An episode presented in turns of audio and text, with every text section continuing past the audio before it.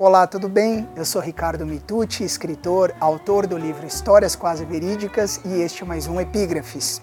Hoje um pouco afônico, mas muito feliz com a oportunidade que me foi concedida, porque eu terei no programa de hoje a honra de entrevistar uma das principais autoridades religiosas do Brasil, sem dúvida nenhuma a mais conhecida do budismo. Eu me refiro à monja Coen. Monja, como vai? Tudo bem? Bem, você. Muito bem, muito obrigado pela oportunidade e pela honra de participar do programa comigo. Com certeza. Convidei a monja hoje para falarmos sobre religiosidade e fé. E para isso eu escolhi uma epígrafe extraída de um livro cujo autor é também, sem dúvida nenhuma, talvez o nome mais conhecido do budismo no mundo, né, que é Dalai Lama. E a frase foi extraída do livro A Arte da Felicidade, que tem como coautor o psiquiatra norte-americano Howard Cutler. Então a frase, a nossa epígrafe diz o seguinte: A religião deveria ser um remédio destinado a ajudar a reduzir o conflito e o sofrimento no mundo, não outra fonte de conflito. Então uma frase, como disse, de Dalai Lama, no livro A Arte da Felicidade, e eu abro a entrevista perguntando para a senhora: a fé racional perdeu lugar para o fanatismo, monja? Não, acho que não perdeu lugar. Eu acho que aparecem fanáticos como sempre houve na humanidade. O que nós temos agora é mais visibilidade para os fanáticos. E parece que nós damos muita ênfase àquilo que não é benéfico e que é prejudicial. Mas eu acredito que a maioria das pessoas de fé não são fanáticas. Tem grupos que surgem e desaparecem mas eu acho que a grande maioria não entra nesse fanatismo. Né? Perfeito. É, em que momento, na opinião da senhora, monja, e por quais motivos a religião se transformou em uma fonte de conflito, como Dalai Lama coloca na epígrafe? Pois é, eu não acho que seja a religião que é a fonte do conflito, eu acho que o poder é a fonte do conflito. Então usa-se o nome da religião como se fosse por causa dela que estamos conflitando, mas na verdade é poder por terras, por água, por petróleo, né? por poder político, enfim. A, eu acho que é o poder é a coisa que perturba a mente humana. E se nós não tomarmos cuidado, qualquer um de nós pode ser envenenado por isso, né? Porque eu tenho poder, eu mando, eu quero mais, e, e aí eu vou usar dos termos religiosos como se fosse a religião que o fizesse. Porque eu acredito que nenhuma das grandes religiões do mundo, aquelas que eu conheço, tem o propósito de criar conflitos e discriminar. Eu tenho um amigo que é um sheik, ele diz assim que Islam significa paz e que a proposta do islamismo é criar relações de paz, de harmonia e não de guerra e de conflito. A mesma coisa, se você pensar em Jesus de Nazaré, ele não ensinava guerra. E, ao mesmo tempo, terríveis guerras aconteceram na Antiguidade, na Idade Média, não é verdade? As cruzadas, Sim. as pessoas que eram queimadas em fogueiras. Então, quando a gente vê isso acontecendo na nossa era, por grupos fanáticos, extremistas de, e, e, na verdade, revolucionários que têm a vontade de poder, a gente pensa, é muito estranho, porque só vimos isso nos livros de história. E de repente existem grupos que ainda estão vivendo nessa Idade Média e que acham que quem não concorda comigo eu tenho que exterminar. Quando na verdade todas as grandes religiões vão dizer vamos colaborar. Claro. As grandes religiões trabalham mais com o diálogo do que com a guerra. E tolerância também, né, monja? É interessante, a palavra tolerância é um pouco difícil, porque eu tolero aquilo que é insuportável, né? Ai, como é horrível, mas eu vou tolerar, eu vou tolerar um remédio ruim. Eu gostaria de dar um passo adiante nesse diálogo interreligioso, em vez de falar de tolerar, é respeitar. Perfeito. Conhecer e respeitar.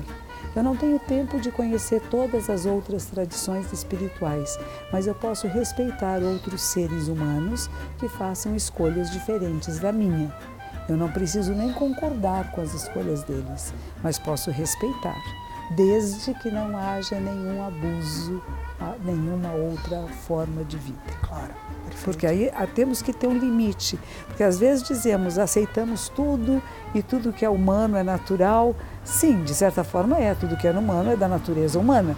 Mas existem certas coisas para a nossa vida social e coletiva entrar em harmonia e não ter conflitos, que a gente não crie nenhum movimento que seja conflituoso, agressivo, rude. Perfeito, muito claro. Uma outra questão, até dentro disso que a senhora colocou na, nas primeiras respostas, o fundamentalismo religioso, ele pode levar ao colapso social e até mesmo de algumas doutrinas religiosas, monja? Olha, o fundamentalismo nos nossos grupos interreligiosos a gente discute um pouco isso, né? Fundamentalismo seria ir pelo que é fundamental. E o que você está falando não é isso. Uhum. Você está falando daqueles que saem do fundamental. Exatamente. Aqueles que criam alguma coisa em cima do que seria a própria religião e dizem isto é que é o essencial, isto é que é o fundamental, e nós somos tão ortodoxos que vamos destruir e separar daqueles que não pensam como nós. Exato. Isso é muito prejudicial. É prejudicial para a própria tradição, porque ela, ela fica sendo considerada brutal, rude, de novo, ela deixa de ser aquilo que ela é no seu fundamento para se tornar alguma outra coisa. Então é preciso ter muito cuidado, porque nós usamos as palavras assim, como aqueles são fundamentalistas, quer dizer que eles são bons, eles seguem o fundamento da religião, e na verdade não, eles estão distorcendo essa realidade para para sua visão particular, benefício próprio. Benefício próprio que não é o propósito da tradição. Monja, até que ponto os exemplos e o carisma de figuras como a senhora, Dalai Lama, Papa Francisco, Chico Xavier e outras lideranças religiosas de todo o mundo contemporâneo podem contribuir para que as doutrinas de fato ajudem a reduzir conflitos e sofrimentos? Eu me honro muito e fico muito honrada de você me colocar em tão boa companhia. Eu acho que eu não chego muito próximo daquilo que eles representam.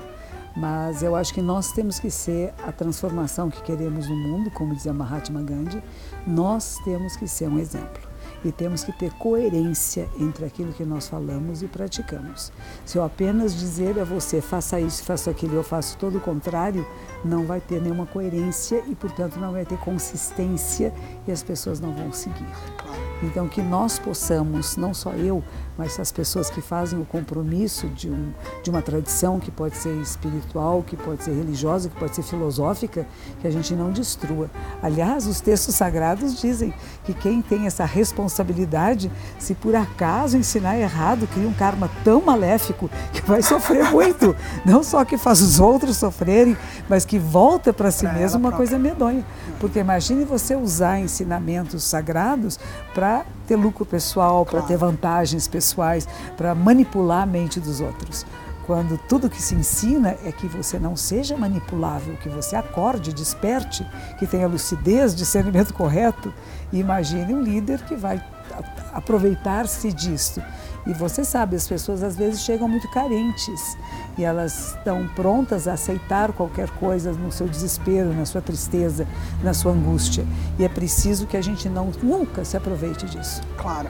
Isso é muito difícil uh, perceber quando que um professor está usurpando o sentimento do seu discípulo, do seu aluno, para mantê-lo preso a si quando na verdade os nossos grupos religiosos devem ser da liberdade.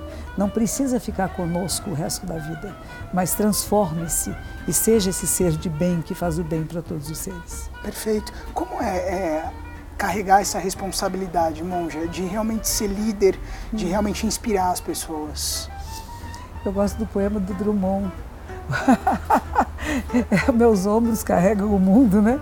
Mas ele não pesa mais que a mão de uma criança não é tão pesado assim, é leve, uh, porque o que eu digo, eu apenas transmito os ensinamentos de Buda. Não sou eu que sou importante, são os ensinamentos que eu apenas sou veículo de. E eu procuro o melhor possível transmitir com a maior coerência possível na minha vida e para os outros aquilo que Buda ensinou há 2.600 anos. Monja, numa determinada passagem do livro Madame Bovary, que é um clássico da literatura mundial de 1857, o autor Gustave Flaubert, ele põe na boca de um boticário a seguinte declaração, abre aspas, a tolerância é o mais seguro meio de atrair almas para a religião. Nós falamos de tolerância agora há pouco. Fecha aspas. Isso é dito pelo referido personagem durante uma conversa que ele tem um pouco mais acalorada com um padre. Se no século XIX a tolerância podia ser considerada um meio seguro de atração à religião, como as religiões atraem ou podem atrair as pessoas 160 anos depois, hoje no caso, em tempos de mais intolerância, de atenção fragmentada e de alta concorrência com discursos materialistas, que é algo que a senhora também colocou, né? O poder, o material. Como as religiões hoje podem atrair as pessoas? Boa pergunta.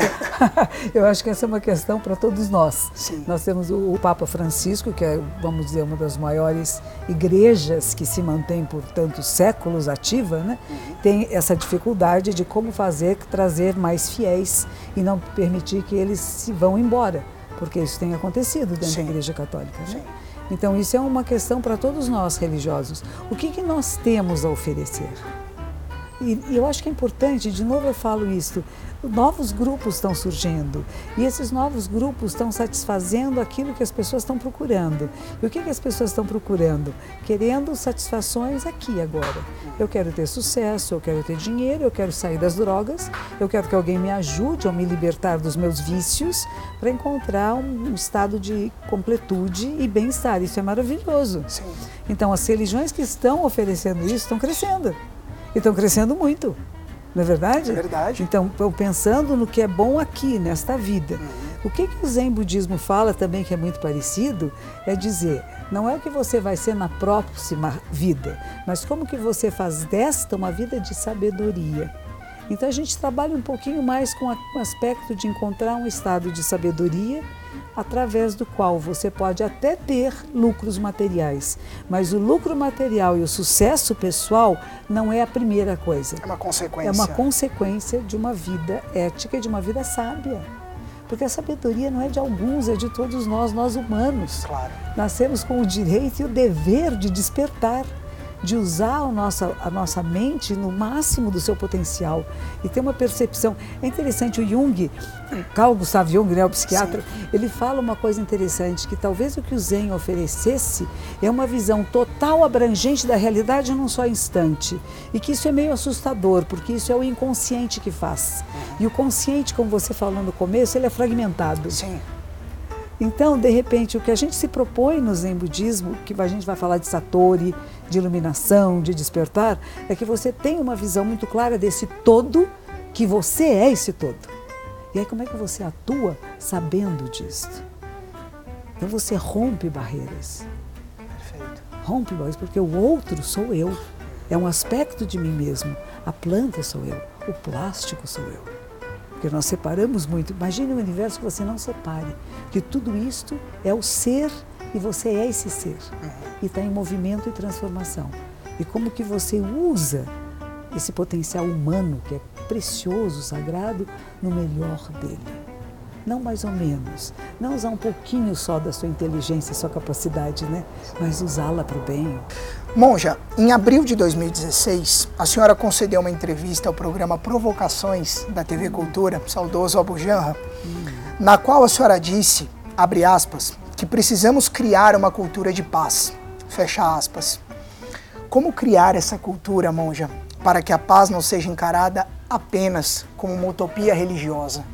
Eu gosto muito da expressão nós podemos construir uma cultura de paz ou cultivar a paz, mas isso tem que ser na transversalidade.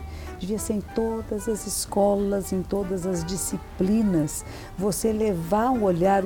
É interessante, acho que o Frei Josafá, que é dos dominicanos, ele escreveu recentemente um livro de história, falando das coisas boas da história porque nós contamos uma história da humanidade de guerras e de violências, então dá a impressão que nós somos violentos o tempo todo, Verdade. quando não somos. Uhum. Quem escreveu a história da humanidade foram vencedores de batalhas que queriam deixar seu nome na história. Mas há tantas coisas maravilhosas aconteceram que nós não temos uh, registro disto. Então, até a geografia, que história é essa de países, de divisões, do hemisfério norte para cima e nós para baixo aqui no sul? Por quê? Por que, que nós não pomos o hemisfério sul para cima e o norte para baixo, por exemplo? Foi porque isso é uma opressão. sem perceber isso, é uma opressão. Nós estamos acima de vocês. Uhum. Vocês ficam embaixo de nós, mas o planeta não tem acima e abaixo, ele é redondo e está circulando. Sim. Então, várias coisas que a gente pode perceber que são violentas e agressivas e nós tomamos como se fosse natural. Palavras, expressões. Então, nós temos que rever E a palavra religião tem um pouco com isso, que vem da mesma origem de rever, rever nossos valores, rever a nossa fala, a maneira que olhamos a realidade, porque é isso que vai transformar. Como é que nós podemos ver de novo, com um olhar mais amplo, mais abrangente? Isso é construir a paz. Claro. E ela está envolvida com tudo. Um sistema judiciário que não atende às necessidades da população, que é lento, moroso, ele é violento. Um sistema de saúde que deixa pessoas em horas e horas em filas também é uma violência. Então a violência não é só as armas, não é só as guerras, não são as balas perdidas, elas também são gravíssimas. Mas por que que chega-se até lá? Claro. Porque há toda uma cultura de violência que nós nascemos nela. Parece que é bonito você responder bravo para o outro, né? A gente vê nas novelas, a pessoa dá um tapa no outro, oh, né? Parece que uma pessoa de fibra, e não. Sim. é. Imagine você mostrar o oposto disto, claro. que mai, o maior vencedor é aquele que é capaz de se bender, de dobrar e não se quebrar, e não aquele que vai lutar e vai brigar, né? Mas isso está emprenhado tanto dentro da nossa cultura que para transformar essa cultura vão levar talvez séculos. Mas eu não desisto. Isso se chama resiliência. resiliência. Vamos fazer acontecer. Resiliência. Isso independe de religião, então, né, Monja? Independe. É uma questão muito mais é, intrínseca ao ser humano do que uma questão ligada apenas à religião. É muito maior e é cultural. Então é cultural. é educacional e cultural. Nós educamos pessoas para violência. Nós educamos pessoas para responder agressão com agressão. Quando você diz, não, se alguém te agredir, não responda agressão. Entenda por quê, não deixe ser agredido, mas o que você pode fazer a respeito. E é muito importante isso. Eu tive uma vez uma experiência quando tinha 19 anos com uma menina, nós estávamos jogando vôlei. Ela era muito bonita, ela era líder do grupo, aquilo provavelmente me incomodava. E na hora que veio uma bola, eu dei uma cortada, mas bem assim, em cima dela, assim, pá! Ela pegou a bola, ela também tinha 19 anos deu a volta na quadra, chegou na minha frente e disse: Por quê? Daqui a alguns anos você nem vai se lembrar do meu nome. E é verdade, eu não me lembro do nome dela. Mas eu lembro que essa agressão foi desnecessária. E eu tinha que olhar para mim. Por que, que ela me incomodava? Ela era minha amiga. Por que, que eu estava agressiva? Então, quando nós percebemos em nós a nossa própria agressividade e podemos transformar, a gente está transformando o mundo. Claro a maneira de falar com as pessoas, de tocar objetos. A pessoa com raiva joga longe, não jogue longe. Coloque as coisas. Fale com um tom de voz mais agradável. Eu tenho que treinar isso também, eu não estou pronta, não. Às vezes, com os meus alunos, falo bravinha com eles. Então, eu resolvi que agora, quando eu falo muito brava, depois eu digo no final, meu anjinho.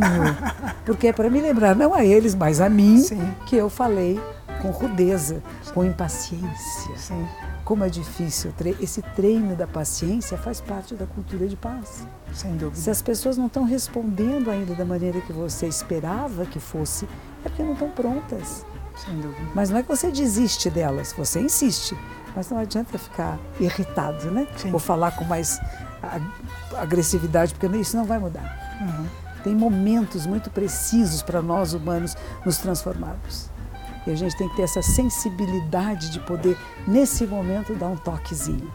Porque se você toca no lugar errado, na hora errada, não adianta nada. Perfeito. Então, criar uma cultura de paz, construir uma cultura de paz é um processo incessante. É incessante. Nós temos que olhar em nós. Onde é que tem violência em mim? Onde é que tem discriminação em mim? Esse fim de semana, aqui em São Paulo, nós tivemos um treinamento intensivo. Vieram várias pessoas de Campina Grande, da Paraíba e de repente o pessoal falou: ah, essa bandeira da Paraíba está escrito nego. Uhum. O que, que é isso? Ele falou assim: é o vermelho do sangue, e nego porque não ia ajudar. O João Pessoa não queria participar de um movimento político na época. Sim. E as pessoas falavam: é, o pessoal do Nordeste é muito bravo. Ele diz: que vergonha, isso é discriminação. Vocês aqui do Sul nos discriminam e ficamos todos muito envergonhados, porque ele está certo. Claro, tem razão. Porque tem muita violência em São Paulo, no Rio de Janeiro, no Rio Grande do Sul, claro. Paraná, Santa Catarina, então não é uma característica do Nordeste brasileiro. Lógico. E a gente pega valores e cria e cria estigmas. Isso são discriminações, isso gera violência. Quando você não trata o outro como seu semelhante. Claro. Você vem de outra área, você tem uma cor de pele diferente da minha, você vem de uma cultura diferente, então eu resisto a você. Sim. Eu posso tolerar, que é de novo, que já é uma coisa boa, é melhor do que brigar e lutar. Claro. Mas você pode dar um passo adiante, que é compreender e respeitar. Perfeito. Bom, já para a gente fechar, religiosidade e fé, na sua opinião, são as soluções para um mundo melhor? Eu acho que podem ajudar muito o mundo melhor. Uh, mesmo que a pessoa, eu acredito muito no ateísmo. Conheço grandes ateus, meus grandes amigos e pessoas completamente éticas. Uhum. Então a gente tem que tomar cuidado, porque senão dizemos só quem crê em Deus, claro. quem segue uma religião é bom e pode fazer para a humanidade. Não. Lógico. Há pessoas que não creem em nenhuma das religiões, mas que têm pensamentos muito éticos, muito coerentes e fazem bem a todos. Uh, eu acredito mais do que tudo no DNA humano porque eu acho que para nossa sobrevivência nós temos que mudar a maneira de ser e pensar o mundo. Se nós não cuidarmos do meio ambiente, do ar, da terra, da água, nós não vamos sobreviver. Se nós não nos respeitarmos e colaborarmos uns com os outros, esta cultura que nós criamos, que é bem violenta, ela vai implodir ela vai desaparecer. E como nós gostamos da terra, gostamos da nossa vida, gostamos que nossos filhos, netos e agora meu bisnetinho apreciem a vida no planeta, eu trabalho muito para que nós possamos realmente construir um mundo cada vez maior e melhor.